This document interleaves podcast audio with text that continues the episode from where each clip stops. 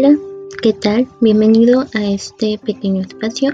Mi nombre es Edith y soy un estudiante de psicología. A partir de este momento tocaré un tema que me ha inspirado demasiado y siento que es necesario retomarlo, ya que uno mmm, sabe que está presente pero no se ha molestado en darle esa importancia.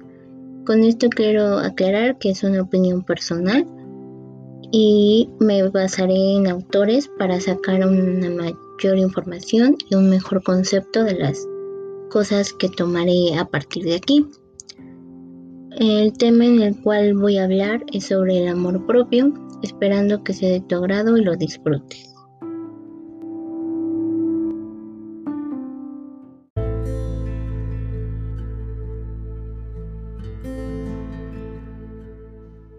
¿Qué es el amor propio? Si buscas un concepto, te dirán que es la adaptación, el respeto y la percepción que tienes de ti mismo. Así que podremos decir que el amor propio es la voluntad para querernos, aceptarnos como somos. Aquí no depende de los que están a nuestro alrededor ni de las situaciones o contextos en los cuales nos desenvolvemos, sino son las consideraciones que tenemos hacia nosotros mismos.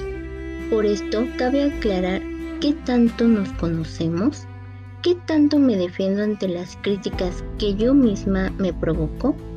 El contar con un amor propio no es que todo de ti tenga que gustarte, sino es celebrar lo que te gusta y aceptar lo que no te gusta de ti. No es pasártela bien contigo todo el tiempo, sino es saber estar contigo en buenos y malos momentos, el aceptar tus emociones y no reprimirlas.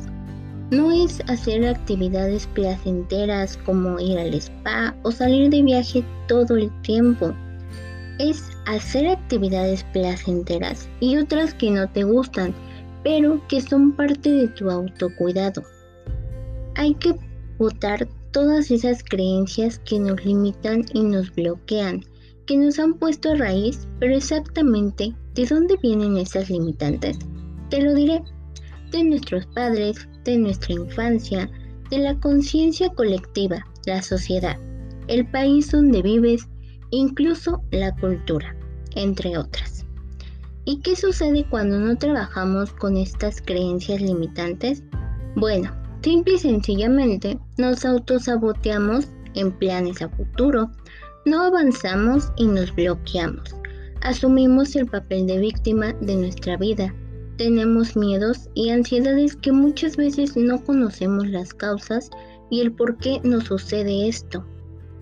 ¿Se imaginan un mundo en donde todos seamos capaces de sanar, de perdonarnos, aceptarnos y conectarnos con nuestro niño interior.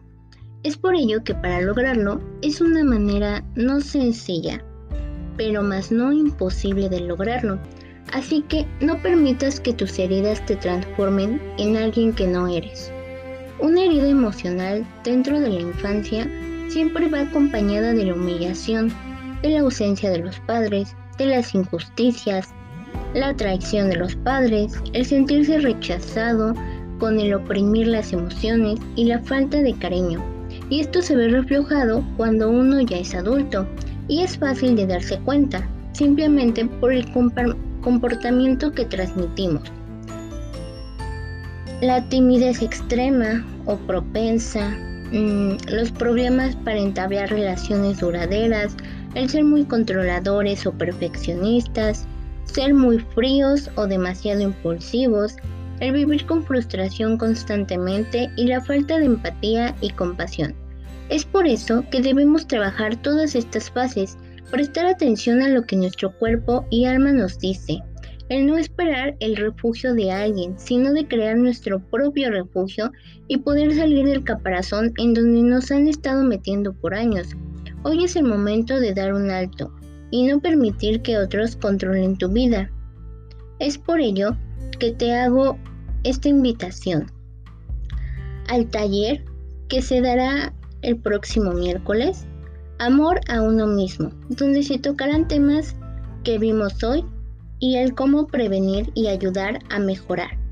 Aprendamos a amarnos propiamente, como se debe, dejar atrás los estereotipos, dejar atrás las malas críticas y el aceptarnos por como somos y por quienes somos. Thank you.